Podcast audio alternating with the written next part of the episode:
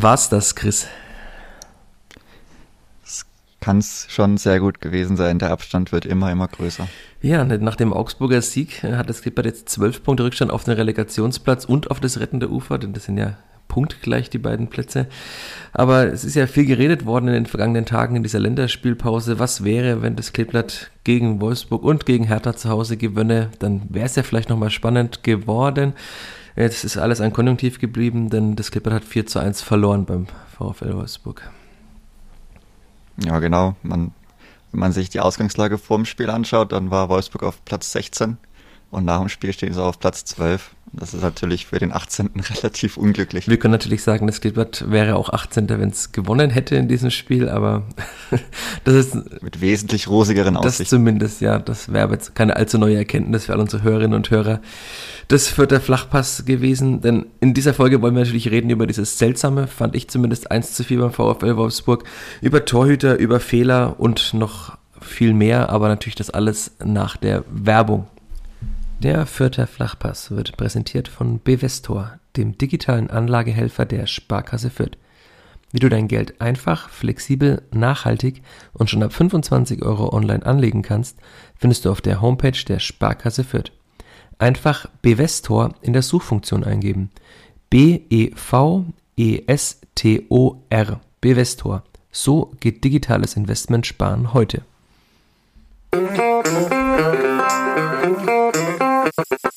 Vierter Flachpass, der Kleeblatt-Podcast von nordbayern.de.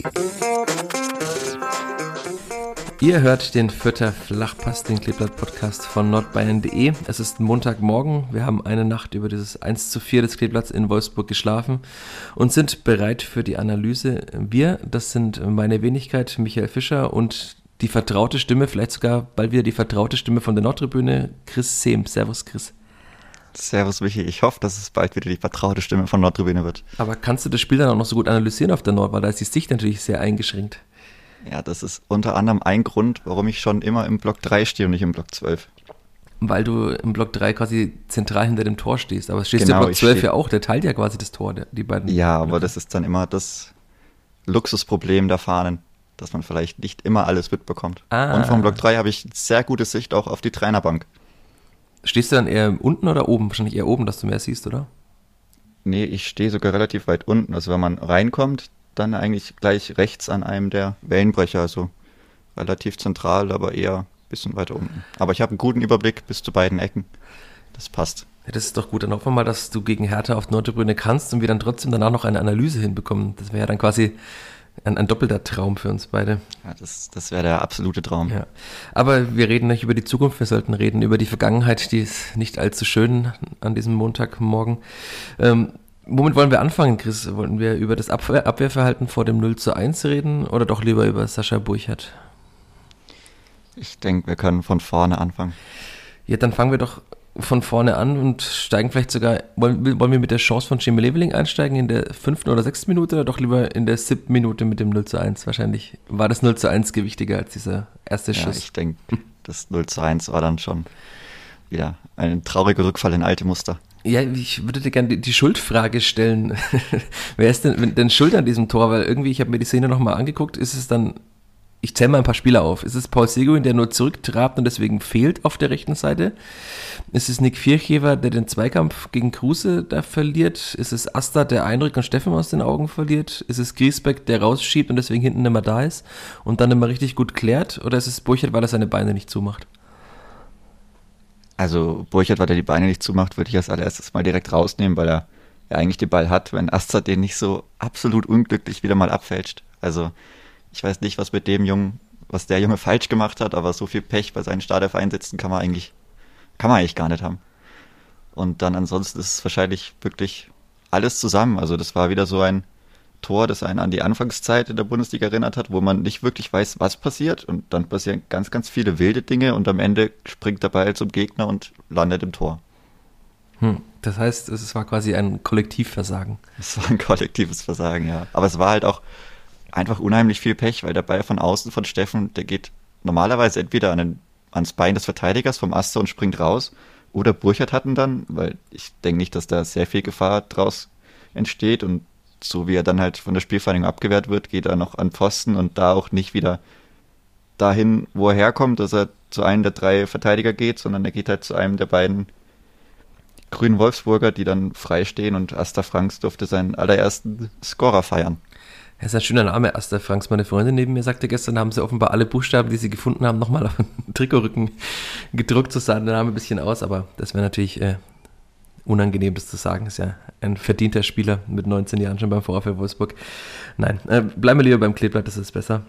Das war natürlich trotzdem wieder der erste Schuss aufs Tor drin, weil du sagtest, die Parallelen zur Hinrunde, das ist auch so eine Parallele, ne? dass man quasi es nicht schafft, einfach die Anfangsdruckphase des Gegners zu überstehen, sondern immer der erste Ball drin ist.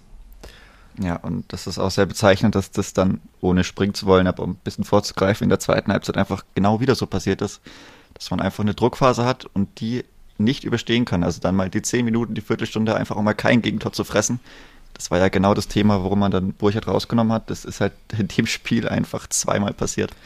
Das ist so unglaublich traurig eigentlich. Ja, und das war genau das, was gegen Mainz funktioniert hat. Also man hat diese Druckphase der Mainzer kurz vor der Pause eben sehr gut überstanden, mit bisschen Glück, mit Sascha Burchard, mit der Latte. Und dann hat man eben mal die Führung in die Pause geschafft oder gerettet. Und dadurch hat man einem es ist geschafft, das Spiel zu gewinnen. Und das war jetzt ja genau da schon wieder das Problem. Und klar, man ist in, Wolfs äh, in Bielefeld auch schon früh in Rückstand gegangen, hat es dann da auch wieder aufgeholt, aber da müssen wir dann mal ein bisschen springen. Aber ich fand, insgesamt war es ja eine seltsame Anfangsphase. Es wusste ja auch keiner danach so recht, woran das lag. Also Stefan Neidl hat nach dem Spiel dann gesagt, er fand, dass die Haltung seiner Mannschaft offenbar nicht die richtige war. Er sagte, vielleicht ist, ist mancher mit irgendwie bis in der falschen Einstellung ins Spiel gegangen. Was glaubst du, woran das lag? War das Clipper schon zu verwöhnt und dachte, naja gut, jetzt haben wir viermal in Folge nicht verloren, dann geht das schon irgendwie? Also ich fand es allgemein sehr, sehr komisch, weil auch gerade die Stützen, also zum Beispiel, also Christiansen, der hat überhaupt kein gutes Spiel gemacht, der war teilweise wirklich fahrig, also er hat kaum zwei Kämpfe gewonnen, hat die Bälle nicht an Mann gebracht. Und dann war es irgendwie teilweise ein bisschen bezeichnend, wie dann auch Dutzjak einmal an Lacroix da an der Seite abgeprallt ist. Also das sah, der wurde komplett zurückgebounced einfach und aber ich fand trotzdem, die erste Halbzeit hat sich dann sehr, sehr gut entwickelt. Auch zum Ende der ersten Halbzeit hat man wirklich gute Kombinationen auch gehabt, wieder schön Flachpass aufleben lassen und aber ansonsten so eine richtige Erklärung kann man eigentlich nicht finden. Ich fand das Spiel allgemein einfach komisch. Also das ist so, fand ich das beste Wort, um es zusammenzufassen. Es ist auch schwierig irgendwie einzuordnen. Und das war einfach sehr, sehr, sehr komisches Spiel im ganzen Verlauf, weil man kam gut ran, man macht das Tor kurz vor der Halbzeit, genauso wie man es haben möchte, und kommt dann aus der Halbzeit und hat absolut gar keinen Zugriff. Also sehr, sehr, sehr verwirrendes Spiel irgendwie, auch in seinem Verlauf. Ja, ich, ich, fand ja, dass es immer gut war beim Kleeblatt, sobald man irgendwie ins letzte Drittel geschafft hat, dann sieht es auch immer gut aus. Da gab es ja dann auch die eine Aktion, bei der Asta zum Beispiel in den Strafraum zieht und äh, mancher sich fragt, warum es da keinen Elfmeter gibt. Das ist ja auch eine leidige Diskussion. War bei Leveling in Gladbach damals ja das Gleiche. Quasi ein Foul nach Hereingabe, nach Schuss also wenn ich FIFA früher mal gespielt habe, dann war das immer ein Elfmeter, wenn ich das aus Versehen gemacht habe. Aber offenbar ist das in den aktuellen Regeln des DFB nicht vorgesehen, dass es dafür Elfmeter gibt. Aber wenn wir jetzt gerade schon bei Leveling auch waren, ich finde halt, man hat auch in dem Spiel wieder gemerkt, dass er kein Zielspieler ist. Also sobald man irgendwie versucht, ihn hoch anzuspielen oder so, das, das funktioniert einfach nicht. Natürlich vor allem funktioniert es nicht gegen einen Brooks oder einen Lacroix, die halt einfach äh, körperlich auch selbst Jimmy Leveling klar überlegen sind. Ne? Ja, das war auch allgemein ein ganz großes Problem, dass man vorne einfach, beziehungsweise mit dieser Aufstellung auch für auswärts vielleicht, ist er nicht ganz so gut geeignet, weil man kaum den Anker hat und wenn man dann auswärts auch weniger Aktionen und auch weniger Ballbesitz hat, war es einfach schwierig. Also wenn man sich da wirklich nicht flach nach vorne kombinieren kann, hat man eigentlich wirklich keine Chance, weil Duziak braucht man nicht hoch anspielen und Branimir Gott hat, glaube ich, auch für die Häufigkeit, also an hohen Bällen, die er hat, hat er, glaube ich, eine sehr, sehr schlechte Quote an gewonnenen Kopfballduellen und dann hängt man halt vorne drin. Also man muss wirklich versuchen, flach nach vorne zu spielen, sonst hat man da sehr, sehr wenig Chancen. Ja, das, das Problem ist halt, dass man das dann trotzdem manchmal versuchen muss, weil halt der Druck wahrscheinlich des Gegners da ist oder weil man denkt, ja, eigentlich steht er ganz gut, dann könnte man dann mal 20 Meter überbrücken mit einem weiten Ball. Aber ich finde, das ist jetzt quasi schon die Erkenntnis so, dass seit Jamie Living da im Sturmzentrum spielt, dass man ihn halt einfach nicht hoch anspielen kann. Also das ist gut, wenn man ihn, ihn schicken kann, das ist gut, wenn er ins Dribbling gehen kann, wenn er nach außen zieht. Aber die, dieses, dieser Punkt Zielspieler fehlt halt jetzt komplett beim Kleeblatt. Also Cedric Itten sollte das ja sein. Er war es eigentlich auch nie, fand ich. Wir können ja später auch nochmal über Cedric Itten vielleicht reden. Und ähm, kleiner Spoiler an dieser Stelle. Aber das ist dann, dann schon ein Problem, wenn man diese, diese Option quasi gar nicht hat. Ne? Also Nielsen ist es ja vielleicht noch, aber der ist ja so ziemlich außen vor momentan. Ja, das stimmt. Also er ist eigentlich mittlerweile komplett außen vor. Und da ist dann auch wieder die Sache, bei der ich dann vielleicht Jamie Leveling auch doch noch ein bisschen weiter auf Außen sehe als in der Mitte. Da hat er nicht so die hohen Bälle, die er unbedingt gewinnen muss, beziehungsweise die, die nach außen gespielt werden, sind häufiger auch leichter zu gewinnen, weil man eher mal auf einen Außenverteidiger trifft im Kopfballduell. Beides dann vielleicht gegen Wolfsburg mit der Dreierkette auch. Also die können eigentlich drei gegen drei stellen bei den hohen Bällen und dann hat eigentlich niemand so wirklich eine Chance, wenn die hohen Bälle nach vorne gespielt werden bei der Spielvereinigung. Und da ist man dann schon auch limitiert in seinen Möglichkeiten, wie man nach vorne kommen kann. Man hat aber auch in der ersten Halbzeit gesehen, dass es auch geht. Also so ist es ja nicht. Ist es vielleicht dann eine, die größte Kaderbaustelle für den Sommer, dass man so einen Spieler noch braucht? Oder meinst du, in der zweiten Liga kann man sich dann, ah, jetzt bin ich wieder der Böse, weil ich schon von der zweiten Liga spreche, aber in der zweiten Liga kann man sich mit dem Vierter Flachpass auch einfacher durchkombinieren? Ich denke, für die zweite Bundesliga braucht man nicht unbedingt so einen riesigen Sturmtank. Auch wenn die ja durchaus erfolgreich sind, aber man hat es ja gesehen, das geht auch ganz gut ohne. Und ich denke auch das Mittelfeld, das man zur Verfügung haben wird, das ist da auch mehr als genug, um sich da spielerisch nach vorne zu kombinieren. Ja, vielleicht gibt es ja ein, ein, günstiges Talent, das man da, da mal reinwerfen kann. Falls Rashida Susi diesen Podcast hört, äh, wir verlangen ein kleines Beraterhonorar, dass wir diese Idee vermittelt haben. Nein. Äh, wir haben jetzt gerade schon ein bisschen, also rein ein bisschen taktisch gesprochen. Es war diesmal ja dann eher ein 4-3-3 als ein 4-3-1-2. Äh, vielleicht äh, ketzerisch gesagt, war das das Problem, dass man das Erfolgssystem der vergangenen Wochen nicht gespielt hat? Im Nachhinein vielleicht ja, aber ich tue mich immer noch schwer, das so wirklich in seiner Gesamtheit einzuordnen, das Spiel, weil das einfach so einen richtig komischen Verlauf hatte. Man am Ende mit einem 1 zu 4 dasteht, natürlich sich dann fragt, ja, was ist hier schiefgelaufen, was ist da schiefgelaufen, aber für ein Auswärtsspiel war es vielleicht ein relativ typischer Verlauf. Also, dass man heim anders auftritt als auswärts, sollte eigentlich mittlerweile jedem bekannt sein. Und dafür war es über weite Strecken eigentlich okay und gerade für den Spielverlauf dann vielleicht auch normal, dass wenn du solche Nackenschläge kriegst und der Torwart auch mal so einen Bock baut, das ist ja für die ganze Mannschaft nicht unbedingt was Schönes. Also das kriegt ja auch jeder mit, was da gerade passiert ist. Und ich, ich weiß nicht, also so weit ist es ja auch nicht entfernt. Also, man tritt ja sowieso immer sehr, sehr variabel vorne auf und wenn man dann 4-3-1-2 oder 4-3-2-1 oder 4-3-3 spielt, ist ja, sind nicht sehr viele Unterschiede. Ich glaube auch auf der Heatmap oder auf, sagen wir mal, auf der realtaktischen oder wie auch immer man das nennen will, da waren auch viele im Endeffekt, also im Durchschnitt sogar in der Mitte gestanden. Aber das war dann doch auffälliger, dass Duziak eben oft über links kam. Und ich fand schon, ich habe es auch in der Einzelkritik geschrieben, dass er besser ist, wenn er da diese Position mittig hat, auch hinter den Spitzen, weil er da seine Technik eben besser ausspielen kann und dann eben auch in, in die Mitte reinstoßen kann, wie bei dem Tor jetzt zum Beispiel gegen Mainz. Weil ich finde, er ist halt kein Außenbahnspieler und wenn man halt im 4-3-3 mit einem linken Offensivspieler spielt, da ist halt äh, Duziak offenbar nicht der richtige, finde ich jetzt. Nee, also da muss ich auch auf jeden Fall auch zustimmen, der ist eher für die Mitte gedacht und hatte auch kaum Zugriff zum Spiel, glaube ich. Also wenn er 20 Ballkontakte hatte, waren das schon viel. Ich glaube, er hatte bestimmt die wenigsten. Und er ist halt auch zwei, dreimal, wie gesagt, an Lacroix abgeprallt und hatte eigentlich sehr, sehr wenig Auftrag in dem Spiel. Jetzt hättest du weiterreden müssen, hätte ich quasi parallel schauen können, wie viele Ballkontakte er hatte, aber jetzt hast du zu schnell aufgehört. Ich sage, es waren 17. 17, jetzt schauen wir mal, was er hatte. Jeremy Duziak, 17, da hast du richtig gesagt, 17 Ballkontakte. In ja, 71, natürlich nur 71 Minuten gespielt, er ist dann rausgegangen, aber ist trotzdem nicht viel. Ja, ja. Nur, also 71 Minuten davon durchaus häufiger als 17 Mal den Ball berührt haben. Ich glaube, Tobi Raschel hat 20 Minuten gespielt und hatte mindestens die gleiche Anzahl. Natürlich auf einer anderen Position muss man auch dazu sagen. Aber jetzt springen wir schon in, in, den Themenpunkten. Du hast jetzt dann schon Burchard angesprochen mit dem Fehler. Vielleicht, gehen, wenn du, hast vorgeschlagen, wir gehen chronologisch durch dieses Spiel, dann ja, gehen wir doch. Wir jetzt, waren jetzt. Aber wir müssen vor diesem Burchard-Patzer, ähm, müssen wir vielleicht nochmal schon direkt davor, also da kommt der Kruse schon so frei zum Abschluss. Das war ja quasi nicht der erste Schuss aufs Tor, aber der erste Schuss neben das Tor in der zweiten Hälfte. Da hat sich ja schon ein bisschen so angedeutet, also das war ja quasi fast direkt nach Wiederbeginn, dass Wolfsburg da offenbar mit, mit Wut, würde man jetzt sagen, oder halt einfach mit viel Willen rauskam, dieses Spiel dann doch wieder auf seine Seite zu drehen. Und dann äh, passiert dieses Tor von Sascha Burchert. Ich kann es immer noch nicht ganz fassen, was er da gemacht hat. Er hat ja auch nach dem Spiel bei der Zone gesagt, das war halt eine falsche Entscheidung, aber ich kann doch nicht nachvollziehen, warum er diese Entscheidung trifft. Kannst du es denn nachvollziehen?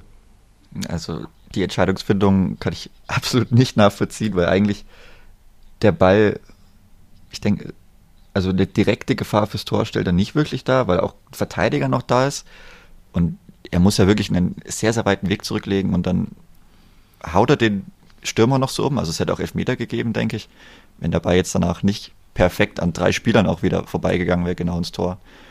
Aber wie er da zu der Entscheidung kommt, ist schon, also das ist schon sehr Harakiri und das darf eigentlich auch nicht wirklich passieren, sowas. Ist es böse, wenn ich sage, Sascha Burchert wollte jetzt nach diesem Zweikampf mit Andreas Linde, der ja nachweislich, hat man in Ingolstadt beim Testspiel zum Beispiel gesehen, eine gute, sagen wir, ein gutes Gespür für den Raum hat, alle Flanken runtergepflückt hat, problemlos, auch aufgrund seiner Größe wahrscheinlich, dass er zeigen wollte, er kann auch aus dem Tor kommen, er kann auch quasi Bälle im Strafraum runterpflücken und dann war er einfach übermotiviert? Also kann, kann ich mir schon durchaus vorstellen, wenn man das vielleicht doch intern ausgemacht hat, dass er das mal beweisen wollte, weil er ja eher ein 1 gegen 1 Spieler ist, wo er auch sehr oft vielleicht sehr unorthodox agiert, aber manchmal auch ein bisschen wild, aber das macht er ja schon durchaus sehr gut. Da hat er sich einen vierten Namen dafür gemacht. Und dann wollte er vielleicht einfach mal mit einem ganz spektakulären Flugfaustball das Ding Richtung Mittellinie buxieren, aber er hat er halt absolut nicht geschafft und damit natürlich das Spiel vier Minuten nach Wiederanpfiff im Endeffekt ja, aus der Hand gegeben. War das so ein Rückfall in den alten Burchert? Also wenn man so ein bisschen, ich hab, wenn man wieder, das ist immer fürs Stimmungsbild ganz gut, ein bisschen die Facebook- und Foren-Kommentare und so angeschaut. Da heißt es dann schon wieder, naja, dass er hat halt überperformt in den letzten Spielen. Eigentlich war das der Burchert, den man kennt. Das finde ich eigentlich äh, unfair ihm gegenüber, ja, denn ist, er ist eigentlich schon ein sehr guter Torwart, finde ich. Aber er ist halt eben, das weiß man jetzt mittlerweile auch kein Torwart, der eben so gut im Raum ist und bei hohen Bällen gut ist. Ne? Er ist halt ein guter Torwart auf der Linie, das hast du gesagt. Ich fand, er hat sich auch fußballerisch verbessert, er hat auch jetzt in Wolfsburg wieder keinen Ball ins Ausgeschlagen. Also das offenbar hat er das entweder trainiert oder er fokussiert sich mehr auf die Bälle, die, die er rausspielt hinten. Aber eben diese, quasi alles, was außerhalb des 5-Meter-Raums ist, bei ihm finde ich, ist immer noch schwierig. Und das wird wahrscheinlich auch so bleiben. Also er ist 32. Ne? Ja, das ist dann aber was, also das würde er selber auch wissen, dass er die Aktionen, dass er da vielleicht oft auch mal Glück braucht und dann muss ich es halt einfach lassen. Also gerade wenn ich sehe, da ist noch einer und ja, der muss es schon recht gut machen und dann dauert es immer noch, bis er den Ball wirklich aufs Tor bringen kann, dann muss ich es einfach lassen, dann muss ich in meinem Kasten bleiben und halt einfach mal gucken und schauen, was passiert, mich gut dann zum Beistellen, mich gut vielleicht ein gutes Gefühl für einen Raum erst bekriegen, der vor mir liegt, nicht um rauszulaufen, sondern einfach um einzuschätzen, wo könnte der Ball danach hingehen dann muss er sowas lassen. Also auch wenn er da vielleicht irgendeinen Punkt beweisen wollte, dass er das auch kann, aber ist komplett nach hinten losgegangen. Konntest du generell nachvollziehen, dass Sascha Büchert gespielt hat in dem Spiel? Das konnte ich schon sehr gut nachvollziehen, weil hat er, hat er gut funktioniert und ich denke, wenn man ihn jetzt rausgenommen hätte, ohne wirklich, dass er einen Patzer gehabt, also drin gehabt hat, hatte, das hört sich sehr weird an, dann also es ist einfach schlecht für Stimmungsbild und Stimmungsbild und es wäre auch sehr, sehr fatal gewesen, wenn man sich jetzt, wenn man jetzt denkt, gut, wenn Andreas Linde mit vielleicht einem Bock startet und du hast einen Burchard rausgenommen, der sechs Spiele davor wirklich sehr, sehr gut gespielt hat, also dann will ich nicht wissen, was dann los gewesen wäre. Das ist natürlich ein Risiko, das musst du nicht eingehen, wenn du einen Torwart hast, der sehr, sehr gut performt. Und das ist natürlich jetzt einfacher in der Entscheidungsfindung fürs nächste Spiel. Da glaube ich, können sich die meisten vorstellen, wer dann eher im Tor stehen wird. Glaubst du, es ist dann jetzt auch so, dass äh, Stefan Leitl sich umentscheidet mit seinem Trainerteam? Ich könnte es mir schon gut vorstellen. Vielleicht kriegt er noch. Also ich denke, man kann es. Ich denke, er hat vielleicht, das hört sich auch sehr, sehr böse an, aber vielleicht einen Ticken drauf gewartet, dass mal so ein Spiel kommt und dass es jetzt sehr, sehr schnell kam, kommt einem vielleicht entgegen, dass man sagt, na gut, Andreas Linde, das war, der hat so gut gemacht und dann kriegt er halt mal die Chance. Aber wird mich halt, es ist einfach so eine unglaublich traurige Situation, das ist eine unglaublich komische Situation, dass man dann Burchard wieder rausnehmen muss, nachdem er wirklich viele Spiele jetzt sehr, sehr gut gemacht hat. Aber so ist es dann manchmal, wenn man vielleicht doch mit Linde in die Zukunft gehen möchte, dann ist vielleicht der Zeitpunkt gekommen. Man muss aber auch sagen, das Risiko ist immer noch hoch. Da darf Andreas Linde jetzt kein Patzer im nächsten Spiel passieren. Ja, dann kann man wieder reden, Klippert hat ein Torhüterproblem. Ich wurde ja schon ja. gescholten in den Kommentarspalten auf Nordbayern.de, als ich zuletzt schrieb, das Klippert hat plötzlich zwei sehr gute Torhüter. Das wäre noch zu beweisen, hieß es. Aber also ich fand Linde in, in Ingolstadt, klar, man, äh, der Ingolstadt, FC Ingolstadt ist jetzt äh, vielleicht nicht der Maßstab fürs Klippert, wobei da ja auch, äh, wie man am vergangenen Freitag gesehen hat, auch äh, Spitzenmannschaften der zweiten Bundesliga 15-0 schlagen kann. Haha. Ähm, Spitzenmannschaft. Ich habe dir, du siehst es leider nicht, ich habe die Anführungszeichen und Abführungszeichen in die Luft gemalt. Aber sehr hochgegriffen. aber da war, das war wirklich, also ich fand, das war, er hatte nicht so viel zu tun und er war jetzt nicht so laut wie Burchert, der ständig Höhe oder Löschen schreit, aber insgesamt fand ich das ein, ein sehr, sehr gutes Spiel von, von Lindes, habe ich auch so geschrieben. Stefan Neidl war auch sehr zufrieden. Im Training war Linde richtig gut. Also, und man hat jetzt schon ein bisschen auch diesen Zwiespalt, hat man, Stefan Neidl fand ich angemerkt. Auch als er jetzt dann nach dem Spiel in der Pressekonferenz drüber sprach, hat er ja auch gesagt, naja, es war ja dann die Corona-Erkrankung von Marco Mayhöfer, die wir jetzt quasi noch ausgespart haben, elegant bislang. Ähm, und er wollte nicht zu viel Unruhe in die Mannschaft bringen. Aber für mich klang das sogar danach, dass, wenn Mayhöfer nicht positiv getestet worden wäre, dass er selbst dann schon womöglich Linde ins Tor gestellt hätte. Also klar, das ist jetzt viel sagen, wir interpretieren da etwas rein, aber nicht umsonst sagt er halt so einen Satz, äh, es wäre ihm zu viel Unruhe gewesen, sonst den Torhüter zu wechseln in einem funktionierenden Gebilde. Aber jetzt, wenn Marco Mayhöfer wieder zurückkommt mit den Erfahrungen jetzt aus Wolfsburg, kann ich mir das schon auch sehr gut vorstellen, dass Andreas Linde spielt, weil also er macht dann einfach alles richtig und dann macht sein Gegner, äh, sein Gegner, sein Herausforderer auch noch Fehler. Dann, also dann würde er sich wahrscheinlich auch irgendwann mal wieder an und Abführungszeichen verarscht vorkommen, wenn er nicht irgendwann dann auch mal spielen dürfte. Nehme ich jetzt an. Ja, also einen Wechsel könnte man schon gut nachvollziehen, denke ich. Und dann, natürlich, also er ist natürlich sehr im Spotlight dann, weil jetzt, äh, weil sowohl ich ihn sehr hoch gelobt habe, als auch äh, allgemein Stefan Neidl sehr gut von ihm gesprochen hat, aber ich fand also, das alles, was man vorher von ihm gehört hat, alles, was sich die Verantwortlichen versprochen haben von ihm, das hat er bei diesem Testspiel jetzt gezeigt und auch im Training hat er ein, zweimal, wenn ich ihn gesehen habe, so äh, gute Reflexe gehabt, als auch ein Ball, also es sah ein so, jetzt natürlich wieder sehr hoch gesprochen, aber sehr Manuel Neuer mäßig aus, so, so Reflexe, wenn der Ball irgendwie neben den Kopf kommt, dass er den Arm noch so ganz komisch hochreißt und so weiter. Also das fand ich sehr, sehr gut. Ich würde das gerne mal sehen, äh, bei aller Zuneigung zu Sascha Burcher, der ja dann durchaus ein sehr verdienter Spieler beim Kleeblatt ist. Aber das würde ich schon gerne mal sehen. Wenn wir jetzt gerade schon über Arme hochreißen sprechen, können wir vielleicht noch ganz kurz über das 3 zu 1 sprechen, wenn wir chronologisch durch das Spiel gehen. Denn ich fand auch da, dass Sascha Brüche, der Ball ist zwar abgefälscht von Jamie Leveling, aber ich fand, er kann den Ball trotzdem halten oder bin ich dazu kritisch? Also eins der beiden abgefälschten Tore sah auf jeden Fall ein bisschen komisch aus, aber dann müsste man halt es immer recht gut nachvollziehen können, wie denn sein Körperschwerpunkt dann gerade schon war. In dem Moment wo er realisiert, dass dabei wirklich in eine andere Richtung geht. Also das 3 zu 1 war ja der Freistoß von Arnold. Ja, genau, aber ich bin mir jetzt nicht sicher, wo einmal war er schon wirklich. Ja, er war auf dem Weg in die andere in der, Richtung. In die andere Ecke, ja, und dann ist es manchmal auch schwierig, aber ich meine, bei Burcher kennt man das ja auch, dass wenn er denkt, dass er keine Chance mehr hat, dass er auch wirklich nichts mehr macht und den Ball hinterher guckt. Genau, das war nämlich das auch, fand ich beim 4 zu 1 das Problem, weil der Schuss war auch wieder, der war dann von äh, Branimir Gotha abgefälscht, aber er ging ja trotzdem in sein Eck und irgendwie, also ich fand in beiden Situationen, sah es nicht aus, ob die komplett unhaltbar gewesen wären, weil die Flugbahn war jetzt nicht komplett einmal in die andere Richtung, sondern hat er auch schon bei dem Freistoß gesehen, dass er in die andere Richtung geht, klar. Ist also ein Weltklasse-Torhüter hält den womöglich dann noch und alle sagen, wow, wie hat er den aus der Ecke rausgeholt. Aber also ich würde nicht komplett freisprechen bei beiden Gegentoren von der Schuld, auch wenn es natürlich dann unfair ist und wir ihn jetzt natürlich auch sehr kritisch beäugen, weil eben davor dieses äh, Slapstick-Gegentor passiert ist. Ja, das, den hat, also das Ding hat er ja auch im Kopf, also dass er da vielleicht nicht 100% klar ist und dann, das kann man vielleicht dann auch verstehen. Ich würde ganz. Aber ja, ich, das ist schwierig. Ganz kurz noch mit dir über diese Entstehung des 3 aber ich fand dann, also das 2-1 war quasi so der erste Nackenschlag und dann war ja quasi das 3-1 war dann die Entscheidung. Ich würde gerne mit dir noch über das Foul von Branimir Gotha vor diesem äh, Freistoß reden. Hast du das im Kopf? Äh, ich fand das sehr, sehr unnötig. Er, er grätscht da irgendwie so warum auch immer. Also er kommt zu, zu, spät in den Zweikampf und grätscht dann da und Arnold nimmt das Danken an und springt quasi über sein Bein drüber. Aber also ich finde, er muss da nicht grätschen. Und dadurch entsteht ja erst der Freistoß, den Arnold dann natürlich gut schießt und Leveling bitter abfälscht, aber das war allgemein, fand ich mehrmals, da waren so ein paar Fouls dabei, die muss man nicht machen. Auch Griesbeck war in der ersten Halbzeit bei einem Konter, da warum auch immer er sich das eine gelbe Karte abholt, weil er den Gegner einfach umrennt, obwohl sie in Überzahl waren. Drei gegen eins oder vier gegen eins, glaube ja, ich genau. sogar. Die, die also da waren einige Fouls dabei, die man nicht nachvollziehen kann, fand ich. Oder die einfach unnötig waren. Vielleicht kann man jedes Foul nachvollziehen, weil man eben den Gegner stoppen will, aber das war auch so ein Rückfall, fand ich in alte Zeiten, weil in den letzten Wochen hat das Klippert eigentlich alle Zweikämpfe immer gut gewonnen, war sehr präsent, war auch immer im richtigen Timing in den Zweikämpfen und diesmal kam man irgendwie immer ein bisschen zu spät. Dadurch kam man dann auch diese Freistöße raus, wie jetzt vor dem 3 zu 1.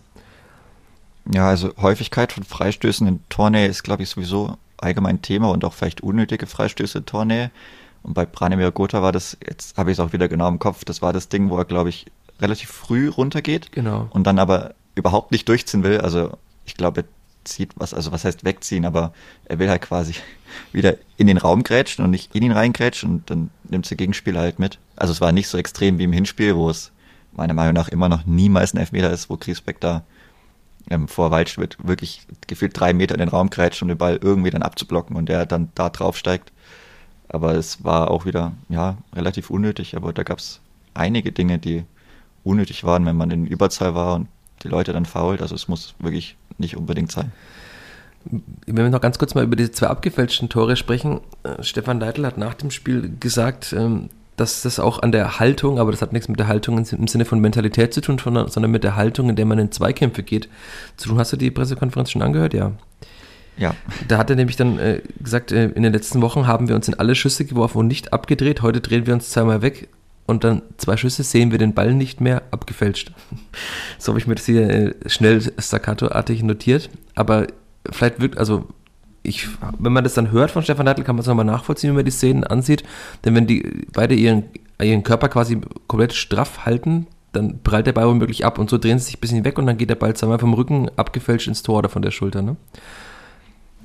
Also ich weiß, ich weiß, was er meint und man kann es Nachhinein dann auch nachvollziehen, aber es waren auch zwei Stürmer, die jeweils den Ball abfälschen und die dreht sich vielleicht auch lieber mal weg. Das hört sich vielleicht komisch an, aber ein Verteidiger ist dann jemand, also eher welche, die dann den Kopf vielleicht noch reinhalten bei solchen Schüssen und dann nach links oder rechts halt ihren Kopf noch drehen und versuchen, den Ball abzuwehren und dann ist halt der Stürmer der Klassiker in der, in der Mauer, der sich halt immer, der halt springt und wegdreht. Also das ist vielleicht was, wo, auch, wo es auch Pech war für die Leute, die es, versucht haben wegzuklären, aber ja, es war allgemein wie gesagt, sehr, sehr komisch und dass sie auch dann genauso reingeht, gerade der zweite, was das für die Flugbahn war, genau neben dem Pfosten steckt er dann ein. Naja. Aber ich, also ich weiß, was er meint, aber ob man das immer direkt so vorwerfen kann, weiß ich nicht. Ist auch so eine Sache. Paul Seguin hat das auch so nach dem Spiel ungefähr gesagt, so quasi aufrecht bleiben in den bei, in Zweikämpfen. Das, also offenbar war das etwas, was entweder hat Stefan Neidl direkt nach dem Spiel mit Paul Seguin gesprochen oder in der Halbzeit schon, dass das ihm nicht gefällt aber auf, also es war nicht nur Stefan Deitel, der das so gesehen hat, sondern auch Paul Seguin. Wobei wir dann über Paul Seguin auch noch sprechen könnten, aber. Ich denke, das war was, was er halt einfach in der Ansprache danach in der Kabine gesagt hat. Weil sie hatten ja gemeint, dass der Coach schon mit ihm gesprochen hat, dass die, mhm. dass die Interviews gab und ich denke, das wird er denen halt auch erzählt haben und das hat er dann nach der PK nochmal erzählt. Aber es ist dann vielleicht jetzt auch genug zu diesem Spiel oder willst du noch über einen Fakt sprechen? Ja, keine Ahnung, die Schiedsrichterleistung in der ersten Halbzeit stellt mich absolut nicht zufrieden. Ja, ja, ich habe mir auch noch VAR-Punkt aufgeschrieben. Ja, also wie, wie man auch, keine Ahnung, erstes, die, die, die erste gelbe Karte an Vierter geht, komplett traurig. Also, dass Maxi Arnold mit seinem Ellbogen nichts bekommt, danach nochmal fault, immer noch nichts bekommt und dann die erste gelbe in Vierter sieht, das ist komplett wild. Die gelbe Karte, ich glaube, war das Seguin? Seguin war der Pressschlag an der, an der Seitenlinie, ja. Ja, also ja, braucht man auch nichts dazu sagen. Und dass der VHR beim Elfmeter irgendwie zwei Minuten braucht, obwohl man das in der zweiten Zeitlupe dann sieht. Also in der ersten denkt man, okay, hat man schon Verdacht, dass da vielleicht eher der Vierter gefault wird. Und mit der zweiten Kameraeinstellung muss man das sehen, dass der Vierter gefault wird.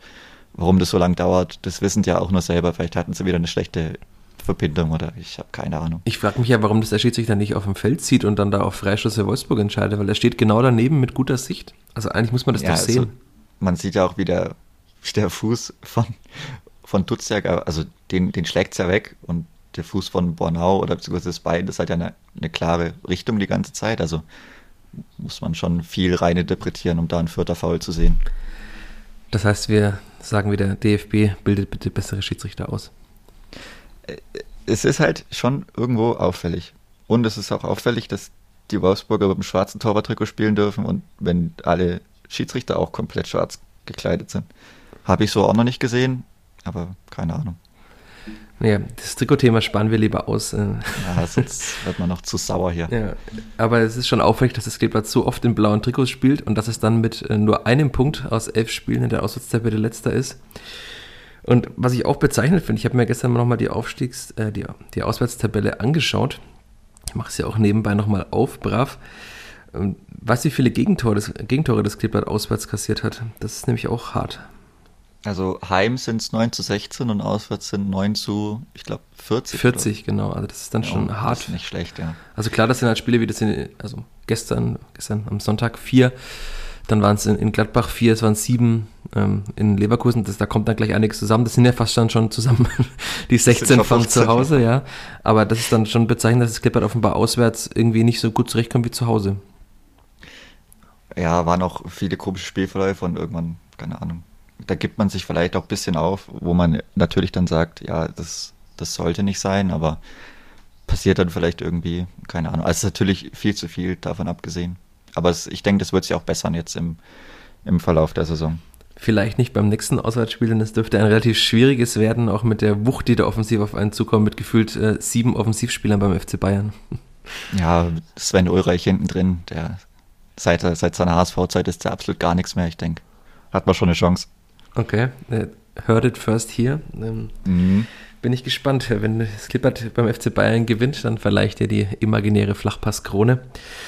Aber ich denke, wir lassen dieses Spiel jetzt mal hinter uns ja. und äh, kommen.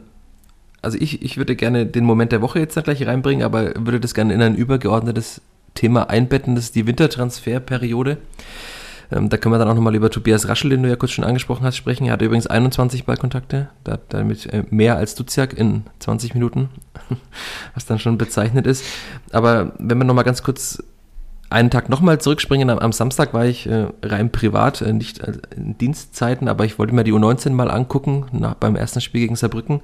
Und da hat Oliver Fobasam Nave, heißt er ja mit ganzem Namen, äh, gespielt und ich fand, also Rashida Susi hat ja schon geschwärmt bei der Verkündung des Transfers und hat gesagt, dass sie sich von diesem Spieler sehr, sehr viel erwarten. Ich fand dann schon seinen Einsatz in Ingolstadt beim Testspiel sehr gut, also für dieses Alter und für die fehlende Erfahrung auf Männerniveau bislang. Und das hat er dann gegen Saarbrücken, das war natürlich auch ein sehr schlechter Gegner, fand ich, ähm, aber gut gezeigt, dass er ein, also ich fand, er war der einzige Spieler, bei dem man gesehen hat, dass er es zum Profi schaffen kann, sowohl körperlich als auch von, sag mal, von der Robustheit, von seinem, seinen Passwegen. Er hat viele Spiele aufgebaut. Gefühlt hat die vierte Mannschaft ihm ständig den Ball gegeben, um das Spiel von hinten aufzubauen. Also ich kann mir gut vorstellen, dass er dann auch in der nächsten Saison in der zweiten Liga zu seinen Einsätzen kommt. Vor allem, wenn man Barry und Bauer abgibt, sind da ja dann noch einige äh, Positionen frei in der Mannschaft, wo er spielen könnte. Es war natürlich bitter, dass er dann nach äh, knapp 45 Minuten eine rote Karte bekommen hat, die man nicht geben muss und so dann seinen Einsatz äh, bisschen so beschattet wurde. Und, aber das wird, glaube ich, schon ein, ein, guter und ich finde, das war ein, ein, guter Transfer, den das Clippert da getätigt hat. Auch für die U19, die ja tief im Abstiegskampf feststeckt, nach diesem 1 zu 2, für alle, die es nicht mitbekommen haben. Das Clippert hat als, äh, ich glaube, 16. war es gegen den 19. Saarbrücken 1 zu 2 verloren. Aber auf jeden Fall eine gute Verpflichtung und dann können wir von guten Verpflichtungen vielleicht gleich überleiten zu Tobias Raschel, denn du fandest seinen Auftritt in Wolfsburg auch gut. Also hat sehr beisicher gewirkt und für das, was er vielleicht mal werden sollte, also der Ersatz für Paul Seguin in der kommenden Saison, kann ich mir schon gut vorstellen. Also er hat auch ein paar Bälle gefordert und ist sehr selbstbewusst aufgetreten, fand ich. Und das war ein guter Einstand. Auch für das Spiel, in das er noch reingekommen ist. Das heißt, äh, wir sagen jetzt schon mal, zwei von vier Wintertransfers waren schon mal gut. Oder sagen, können wir schon drei sagen, weil Andreas Linde auch äh, quasi zumindest im Testspiel und im Training bislang gezeigt hat, dass er gut ist. Ja, bei dem schreiben wir es noch in Klammern, aber bei dem hoffen wir es ganz, ganz sehr, dass er ein guter ist. Das heißt, wir müssen nur noch, wenn wir über das Wintertransferfenster kurz sprechen, über Afimiko Pululu sprechen, denn äh, bislang schwierig, finde ich. Ähm, also es hieß ja, er hat lang nicht gespielt und hat sich auch nur mit dem Privat-Fitness-Trainer fit gehalten. Aber ich fand auch in Ingolstadt hat ihm irgendwie so die Bindung gefehlt. Man hat gemerkt, dass er nicht im Spielrhythmus ist. Ähm, seltsamerweise hat er mir dann erzählt, er fühlt sich in der Mitte am wohlsten, wenn er da in die Tiefe starten kann. Und es hat Stefan Leitl in der Pressekonferenz vor dem Spiel gegen Wolfsburg gesagt, naja, er fühlt sich ja eigentlich auf Außen wohler und wir müssen ihn auf diese Position in der Mitte quasi hinpolen. Das ist alles etwas seltsam, oder? Ja, also bis jetzt hat er noch nicht, noch nicht viele Minuten gemacht und wurde jetzt auch nicht eingewechselt am Wochenende. Ja, ich denke, den hat man auch schon im Vorgriff auf die nächste Saison vielleicht geholt, weil man ja weiß, also das braucht einfach noch sehr lang. Wenn man sich überlegt, wie lange die eigentlich fitte Fördermannschaft gebraucht hat, um in der Bundesliga auch körperlich anzukommen, dann kann man sich überlegen, wie es bei jemandem ist, der sehr lange aus dem Trainingsbetrieb vielleicht auch raus war, also aus dem Profitrainingsbetrieb, aus dem Mannschafts, aus dem Mannschaftsspiel und ja, vielleicht wird doch noch was, wäre nicht schlecht. Nochmal so ein, so ein, so ein Bullen auf dem, auf dem Platz zu haben. Na, seine Oberschenkel sind schon Wahnsinn, wenn man das sieht. Also, er hat wirklich so eine 100-Meter-Sprinter-Figur. Du bist ja quasi ein äh, sehr breit sportaffiner Mensch, oder? Das habe ich richtig eingeschätzt mit der Figur. Ja, oder ähm, äh, Bahn, also Bahnrad. Ah, okay. Da gibt es ja eine, der hat irgendwie so Oberschenkel, die sind breiter als jeder Baum, den es Ja, ich weiß, gibt. Förstemann oder Ja, genau, irgendwie sowas, ja. der Robert, der hat ja auch mal geschafft, einen Toaster zum Laufen zu bringen mit seiner, mit seiner Wattzahl, die er da treten kann. Okay, das wäre noch äh, nachzuprüfen, ob das Afimiko Polulu auch kann. Aber ich glaube, Ich, ich denke nicht. Okay, und ich glaube, Stefan Deitel wäre auch froh, wenn er einfach nur spielen würde. Aber jetzt momentan muss er ja nicht auch noch nicht funktionieren, weil er hat ja alle Zeit der Welt und ich glaube, das war, wie du schon sagtest, auch so ein Vorgriff, auch womöglich, wenn Jamie Leveling geht. Also weil so ein Stürmer, der gerne außen und in der Mitte spielt, der wuchtig ist, der schnell ist, das ist ja schon ein relativ ähnliches Profil. Ähm, Da kann man sich vielleicht vorstellen, dass da im Sommer einige Angebote für Jamie Leveling kommen. Und ich glaube, ab einem gewissen Millionenbetrag muss man vielleicht auch schwach werden als Vierter, so bitter das auch ist. Aber naja, ähm, dann haben wir noch Abgänge, über die wir reden sollten. Wollen wir da mit einem anfangen, der erst im Sommer geht oder mit denen, die gegangen sind im Winter? Ich denke, wir können mit denen anfangen, die gegangen sind, weil eigentlich ja nicht sehr viel passiert ist. Also die jetzt schon weg sind. Wir müssen Also zahlenmäßig ist viel passiert, aber ich sag mal, also auswirkungsmäßig ist eigentlich nichts passiert, fast. ist es dann bitter, wenn man das jetzt feststellt, dass also Adrian Fein, äh, das war, merkt man quasi nur, weil man nicht mehr über ihn spricht jetzt und weil keiner mehr nachfragt, was ist denn eigentlich mit Adrian Fein? Nils Seufert war ja auch komplett außen vor, hat glaube ich 100 Minuten gespielt in der Hinrunde, also das war jetzt auch nicht sonderlich viel. Hans Nuno Sapai hat mehr gespielt, aber das ist dann auch schon wieder lange her, dass er gegangen ist und zeigt jetzt, dass er eben ein guter Zweitligasechser ist, also das hat gegen äh, den ersten FC Nürnberg war ja sehr gut im Ingolstädter Trikot, was man so hört. Die Ingolstädter schwärmen von ihm und von seiner Mentalität. Ich möchte nur gerne einen Einspruch einlegen. Er hat Derby-Sieger gepostet. Ich glaube nicht, dass die Ingolstädter Fans und auch nicht die Nürnberger Fans das als ein Derby ansehen. Aber, Ja, das habe hab ich, hab ich auch schon gesehen. aber vielleicht äh, find, empfindet er alle Siege in Nürnberg als Derby-Siege. Dann, naja. Und ähm, natürlich haben wir Emil Berggren, der gegangen ist. Das ist dann jetzt, war keine große Überraschung mehr, würde ich mal sagen. Ja. Auch nur eine Formalie im Endeffekt. Ja. Ansonsten müssen wir noch über jemanden sprechen. Habe ich jetzt jemanden vergessen? Ich mache gerade noch meine Liste Naja, also auf. Äh, Justin. Hochmar und Itten müssen wir natürlich Ja. sprechen. Justin Hochmar, ja. Ja. Schwierig auch. Es ist so wie das Wort der Saison. Schwierig. Hat am Anfang gespielt, ist reingekommen für Jung, hat es sehr, sehr gut gemacht. Dann hat das in Mainz gar nicht gut gemacht. Das hat er sich zu sehr zu Herzen genommen und ist nicht mehr wirklich rangekommen. Auch durch eine Verletzung noch, glaube ich, Bänderverletzung oder so. Ja, genau. Kann das sein? Es war Innenband, glaube ich. Das, war auf dieser Ja, legendären. Pressekonferenz vor dem äh, Spiel in Freiburg. Als, mit, mit dem Zettel, glaube ich, ne? ja, genau, das war mit dem Zettel, weil ja, man hatte fünf Corona-Fälle, wobei es, glaube ich, sogar sechs waren, was ich so richtig gehört habe. Also weil wohl auch Robin Kerr, der ja verletzt ist, aber sich auch infiziert hat, aber das ist nur eine Beigeschichte. Also, Und dann halt noch, dann hieß es ja, und äh, Justin Hochmann hat sich übrigens auch am Innenband verletzt. Und, okay. Das war dann, und ich muss da immer dran denken, weil ich diese Pressekonferenz, ja, das hatte ich damals schon im Podcast erzählt, ja im Auto verfolgt habe, weil ich eigentlich am Freitag frei hatte und die PK aufgrund dieser Corona-Fälle eben auf Freitag verschoben wurde. Und ich schon auf dem Weg nach Freiburg war und dann quasi, als ich äh, speichern wollte, in die Tiefgarage gefahren bin und dann keinen Empfang mehr hatte. Das war alles ein, ein sehr, sehr schöner Tag war das. Das war auch äh, mit einem Wort schwierig. ja, und dann haben wir noch Cedric Itten, der äh, gerecalled wurde, wie man in, in den schottischen Medien liest. Ja, sehr schönes Wort, gerecalled. Aber äh, es gibt einen neuen Text eines schottischen Mediums, ich habe ihn dir am Sonntagabend ja noch geschickt, da heißt es, seine bisherige Zeit bei den Glasgow Rangers sei ein Desaster. Er wurde auch von der Liste gestrichen für die Europa League, wo die Rangers ja gegen Borussia Dortmund spielen. Und er macht, so hieß es da, dort weiter, wo er in Fürth aufgehört hat. Ähm, Und hat dann nochmal sein, das ist natürlich auch sehr bitter, sein Spiel in Dortmund als Referenz rangezogen, wenn die Rangers jetzt gegen Dortmund spielen. Das hatten wir hier im Podcast auch schon, dass das ein, äh, naja, sehr, sehr schwieriges äh, Spiel war von ihm, wo er in der Halbzeit ausgewechselt wurde. Aber also ich finde, wir haben jetzt, da stehen jetzt hier sechs Abgänge in der Winterpause und bei bislang allen sieht man, dass sie, dass es keine große Auswirkung hatte. Das ist natürlich bitter für all diese Spieler, die sich alle wahrscheinlich mehr vorgenommen haben in Fürth. Aber da hat, glaube ich, Rashida Susi bei keinem jetzt einen Fehler gemacht, dass er ihn abgegeben hat, oder? Nee, aber ist auch bitter, wenn man sieht, dass die Laien einfach so, also das Konzept, mit dem man die Saison gegangen ist, dass es wirklich einfach nicht funktioniert hat. Ja, eine weitere Leihe ist noch die von Jessica Nankam. Da hat ja auch Stefan Leitl am Freitag in der schwierig. Pressekonferenz gesagt, dass es ungefähr, es gibt keinen Zeitplan, wann er zurückkommt. Klang für mich ein bisschen auch danach so, naja, äh, er will jetzt auch nicht mehr das große Risiko wahrscheinlich eingehen und nächste Song ist er ewig. Also, das ist auch gut möglich, weil, also die Verletzung war im Anfang Juli, nach, einen Tag nach diesem Testspiel gegen die Bayern-Amateure. Mhm ist jetzt ja auch schon relativ lange her. Klar war es eine schwierige Verletzung, aber es sind jetzt dann bald sieben Monate. Also klar, man sagt sechs bis neun Monate, aber dass er nicht mal auf dem Platz ist und nicht mal irgendwie Passformen oder so mitmachen kann, das ist dann schon seltsam. Wobei es ja eine, eine angeblich Kreuzband- und Meniskusverletzung war. Das heißt, äh, da war wahrscheinlich wirklich sehr, sehr viel kaputt im Knie. Einfach ein Totalschaden. Ja, so kann man es wahrscheinlich einfach sagen. Und dann haben wir noch einen Transfer, über den wir vielleicht nochmal ganz kurz sprechen sollten. Das ist ähm, der von Maximilian Bauer zum FC Augsburg. Dass er jetzt dann kommt, fand ich nicht überraschend. Also ich finde auch, es tut Maximilian Bauer gut, vielleicht mal woanders sich zu versuchen. Auch wenn man ihn wahrscheinlich sehr gerne in Fürth in der zweiten Liga nochmal gesehen hätte. Stefan Leitl hat ja auch schon mal gesagt, er hätte in ihm den künftigen Fürther Kapitän irgendwann mal gesehen. Aber er ist ja komplett außen vor. Er wurde jetzt auch in Wolfsburg nicht mal eingewechselt. Ähm, ich denke, das war folgerichtig, oder? Dass er sich was Neues sucht. Ja, also für ihn in dem Alter kann man es auch nachvollziehen. Er ist jetzt zu 21 Nationalspieler, macht den nächsten Schritt, verdient sehr, sehr viel Geld über fünf Jahre.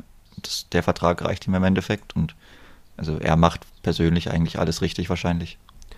Ja, und äh, alles richtig macht nach Meinung, das wäre die Überleitung des Todes, nach Meinung vieler Fans, aber nicht Rashid Asusi, dem da vorgeworfen wird, ja, die besten Spieler gehen ständig ablösefrei. Und wir haben natürlich in, in, den, in unseren Vorgesprächen über die Woche, vergangene Woche hinweg äh, festgestellt, dass du gerne da was zu sagen wollen würdest zu diesem Thema auslaufende Verträge und Rashida Susi macht da alles falsch. Es ist jetzt die Frage, wo man da anfängt und wo man da aufhört. Also für mich macht Rashida Susi absolut nicht alles falsch. Ich meine, im Endeffekt ist es ja so lustig, wie es klingt, ein Luxusproblem, wenn man irgendwie sehr gute Spieler irgendwann hat. Also die muss man ja auch erstmal haben, so blöd wie es sich anhört. Und natürlich ist es immer blöd, wenn Spieler so lange im Verein war, gerade weil man letztes Jahr das mit David Raum erlebt hat, mit Maxi Bauer, wenn die dann ablösefrei gehen, aber aus Spielersicht macht es absolut Sinn, wenn die ein bisschen pokern, wenn die ihre Verträge vielleicht dann nicht frühzeitig um vier, fünf Jahre dann wieder verlängern, wenn sie merken, okay, ich komme jetzt ran, ich habe jetzt Spielzeit, ich bin dabei, ich bin in der U-Nationalmannschaft. Und also ich meine, aus deren Sicht muss man auch so bedenken, also der Rashid Asusi, der kann sehr viel versuchen. Er kann versuchen, ein bisschen mehr Geld zu bieten, aber er wird niemals an die Angebote anderer Manager rankommen. Und ich meine, als Spieler, was, was macht man denn da, wenn die bei David Raum zum Beispiel, um ein Beispiel zu nehmen, wenn die als Handgeld einfach so viel geben, wie was er sonst vielleicht in zwei Saisons verdient oder wo er sich einfach ein Haus kaufen kann. Und dann kriegt er pro Jahr nochmal so viel mehr, dass er sich jedes Jahr drei Häuser kaufen kann. Also da ist die, ist die Entscheidung jetzt, auch wenn er vielleicht lange entführt war, keine sehr schwierige. Und wenn man es auch über die letzten Jahre sieht, weil da jetzt viele sagen, ja, der vierte Weg, der ist jetzt, dass man gute Spieler ablösefrei ziehen lässt. Man hat ja auch einen gewissen sportlichen Wert aus ihm gezogen. Also wir sind jetzt konstant in der zweiten Liga geblieben. Man hatte nur ein wirklich schlechtes Jahr, 17, 18, das hat man auch überstanden und ab da ist eigentlich sehr, sehr gut nach oben. Jetzt heißt er, hat der Weg in die Bundesliga geführt und das ohne wirklich Geld in die Hand zu nehmen, um Spieler zu holen. Also man zahlt kaum Ablösen, man generiert alle paar Jahre oder fast jede Saison ein Spieler, mit einem Spieler richtig viel Geld. Marcel Franke, ähm, Khaled Narei, Tobi Moore für eine Million, die man sehr, sehr schnell bekommen hat. Man hat ihn aus der Regionalliga geholt von Aachen. Das bist, ja, es war Aachen. Ich glaube ja. schon, ja. Aus der Regionalliga, der hat jetzt auch kein großes Geld verdient mit dem Vertrag, das muss man auch sehen. Und den konnte man sehr schnell flippen und hat da eine Million mit ihm gemacht. Man hat Anton Stach sehr, sehr schnell innerhalb von einem Jahr, der aus der Regionalliga geholt, hat ihn verkauft für dreieinhalb Millionen. Er hat auch nicht sehr viel Geld verdient in der Zeit. Natürlich ist das sportlich vielleicht immer hart, aber man muss auch immer gucken, okay, welchen sportlichen Wert kann er mir bieten? Reicht er vielleicht aus, um sehr, sehr viel mehr zu erreichen? Und wenn man kein Geld ausgegeben hat für den Spieler und quasi abzüglich des Gehalts, was man ja aber für alle Spieler zahlen muss, einen Reingewinn macht, um das einfach das Bestehen des Vereins für mehrere Jahre oder für die nächste oder auch übernächste Saison zu sichern. Also muss man dann nicht sehr nachdenken. Und das Ablösefreie, ich meine, das ist halt Teil des Geschäfts. Wenn ich einen Spieler ablösefrei hole, dann hat ein anderer Verein auch keine Ablöse für ihn bekommen. Also das ist auch Teil, Teil der Wahrheit, so blöd wie es sich anhören mag, aber das ist normal und auch bei CB Ernst hat man dann ja einen großen sportlichen Wert, Mehrwert rausgezogen und dann ist es einfach so. Und es ist ja auch so, dass es ein genereller Trend in Fußball Deutschland oder allgemein in der Fußballwelt ist, dass Spieler ihre Verträge gerne mal auslaufen lassen. Ich nehme an, dass sie da auch äh, von den Beratern oftmals dazu, in Anführungszeichen, gedrängt werden, sie sagen, Jetzt zum Beispiel bei Paul Seguin, da war es bekannt im vergangenen Sommer schon, dass er Angebote hatte, aber er wollte mit dem Clippert eben in der Bundesliga spielen. Und es war auch klar, dass so ein Spieler, der nachweislich in der Zweitliga gut funktioniert hat und der jetzt auch in der Bundesliga zumindest offensiv gut angekommen ist, dass der andere Angebote wieder bekommen wird. Also weil jeder Verein, wie du sagtest, kann mehr Geld bieten als das Kleeblatt.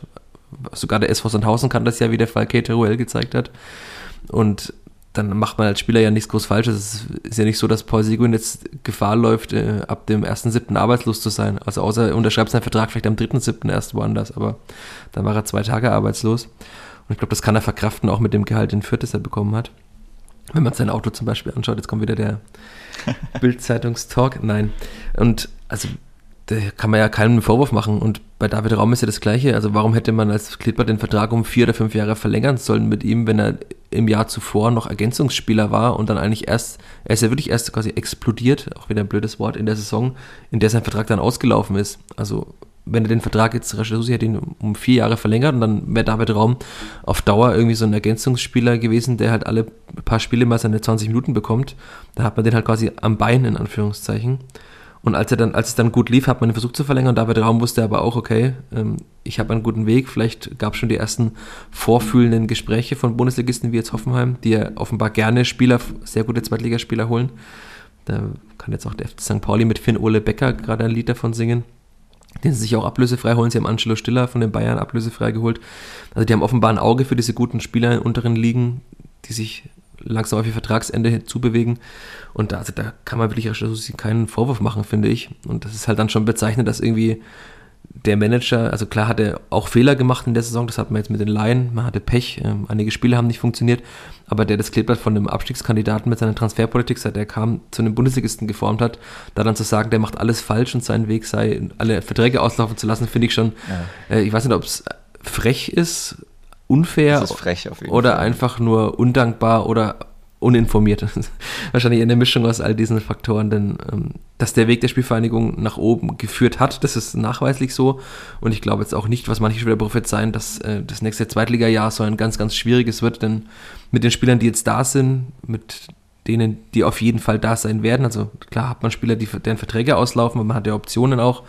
Also können ja gerne mal in einer der nächsten Folgen eine potenzielle Startelf in der nächsten Zweitligasaison aufstellen das ist dann schon sehr, sehr gut und da glaube ich jetzt kaum, dass man damit durchgereicht wird und dann im Abstiegskampf feststeckt. Das kann natürlich passieren, jederzeit. Dafür ist die zweite Liga zu wild, das sieht man gerade, aber das ist schon wieder typisches Vierter, also Vierter Fatalismus und diese Untergangsfantasien, die sind schon, das ist schlimm zu ertragen, finde ich.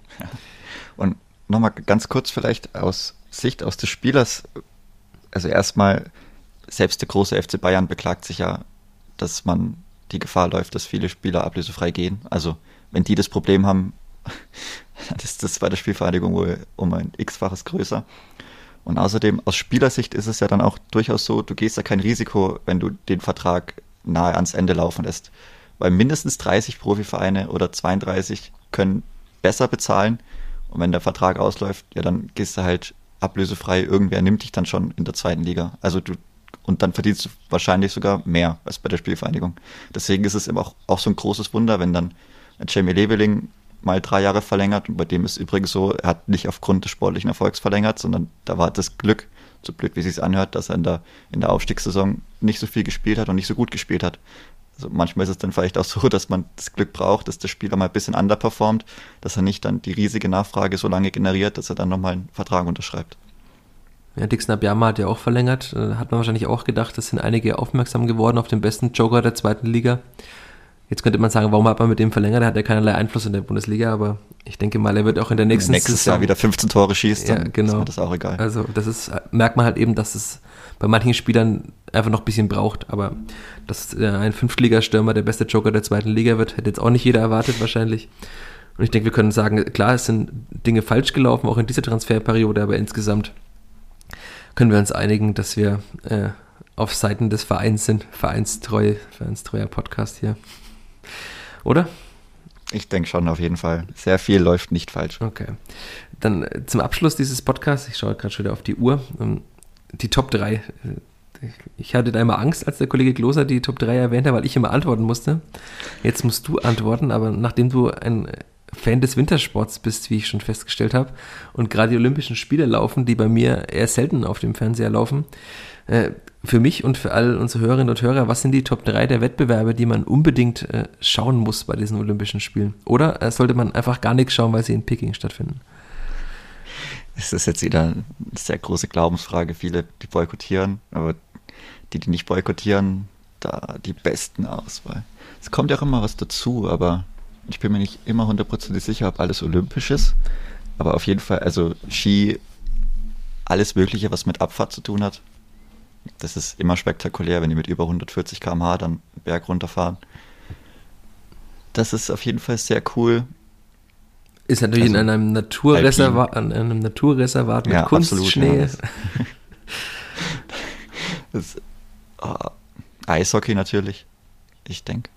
Also, da hat man auch wieder ganz gute Chancen, dadurch, dass die NHL-Spieler alle fehlen. Da hat man ja vor vier Jahren Silber gewonnen, wenn mich nicht alles täuscht. Ja, so viel habe ich auch verfolgt, dass es Silber. Das kann man sich, das kann man sich immer geben. Das ist immer sehr, sehr lohnenswert.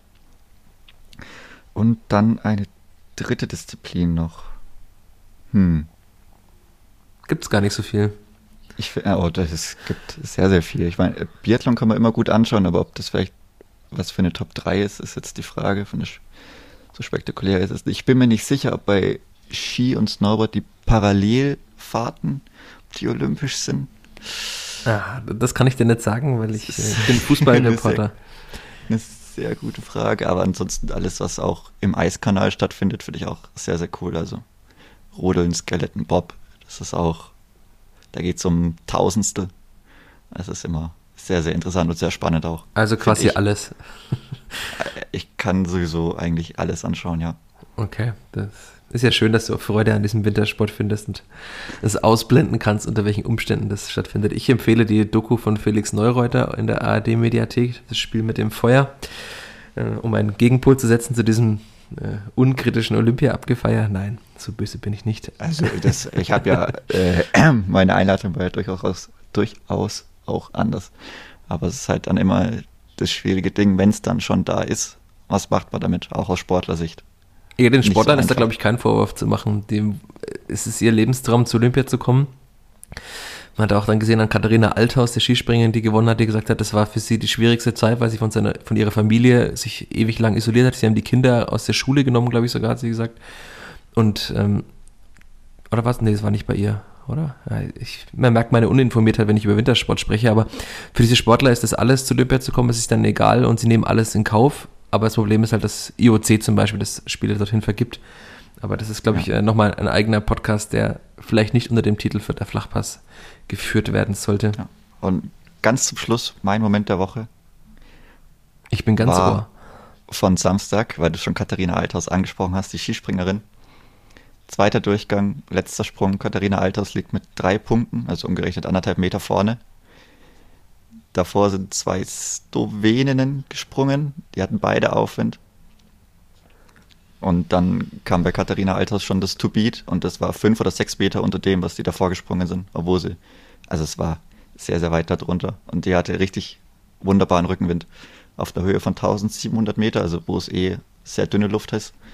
Und anstatt dass man da mal 30 Sekunden wartet oder vielleicht eine Minute, dass einigermaßen ähnliche Windbedingungen herrschen, auch wenn es die Compensation Points gibt, aber das wäre schon mal fair, wenn es den Wettbewerb nur alle vier Jahre gibt, musste sie dann mit dem Rückenwind springen. Hat dann natürlich nicht für Gold gereicht und das bei der Katharina Alters, die eh schon dafür bekannt ist, dass sie immer, immer Zweite wird. Und lustige Anekdote, deswegen auch Moment der Woche, der ähm, Wettkampfleiter, der Skisprungleiter an dem Tag war Slowene. Oh, das lasse ich jetzt mal so im Raum stehen. Im Bereich der Verschwörungstheorien. Ja, ich meine, da kann man auch einen Italiener oder so hinsetzen oder irgendjemanden aus der Nation, die eh nichts mit dem, mit dem Podest zu tun haben, aber gut.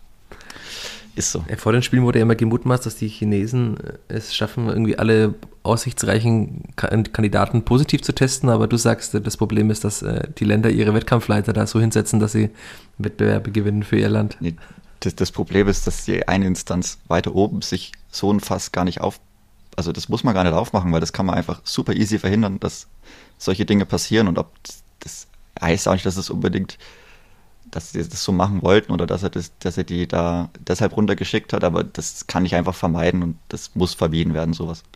Das ist doch ein Schlusswort. Es muss vermieden werden, sowas. Das passt auch zu diesem Spiel in Wolfsburg. Vier Gegentore müssen vermieden werden, vor allem das erste und das zweite. Und damit haben wir einen wunderbaren Zirkelschluss. Haben die neue Folge des Vierter Flachpass im Kasten, wie die Experten sagen würden. Und zumindest auf meinem Laptop ist sie schon mal.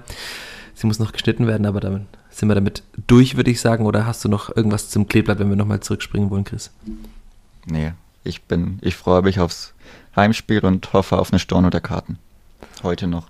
Da hoffe ich mit dir, meine Karte gilt. Ich hoffe, die wird nicht storniert. Ähm, aufgrund kritischer Berichterstattung, aber das nehme ich mal nicht an. Äh, Grüße an dieser Stelle. Ich muss ja noch einige Texte schreiben an diesem Montag, an dem wir aufnehmen über das Spiel in Wolfsburg, aber ich denke, das bekommen wir auch noch hin. Deshalb äh, danke, Chris, für deine Zeit und für die wie immer guten Analysen. Dankeschön. Und danke all euch Hörerinnen und Hörern fürs Zuhören. Äh, kommentiert gerne in unserer Facebook-Gruppe zum Vierter Flachpass. Bewertet uns auf Spotify, auf iTunes und überall, wo es Podcasts gibt, denn da sind wir momentan gut bewertet, aber das geht noch viel besser, gell? Das geht vor allem in der Anzahl noch viel besser. Ja, ist leider sehr, sehr wenige, aber äh, macht es gerne, sagt es weiter, hört diesen Podcast, verbreitet ihn. Und dann hören wir uns nächste Woche vielleicht mit äh, Chris-Analysen von der Nordtribüne. Da bin ich auch schon sehr gespannt. Da hoffe ich drauf. Bis nächste Woche. Ciao. Ciao. Mehr bei uns im Netz auf nordbayern.de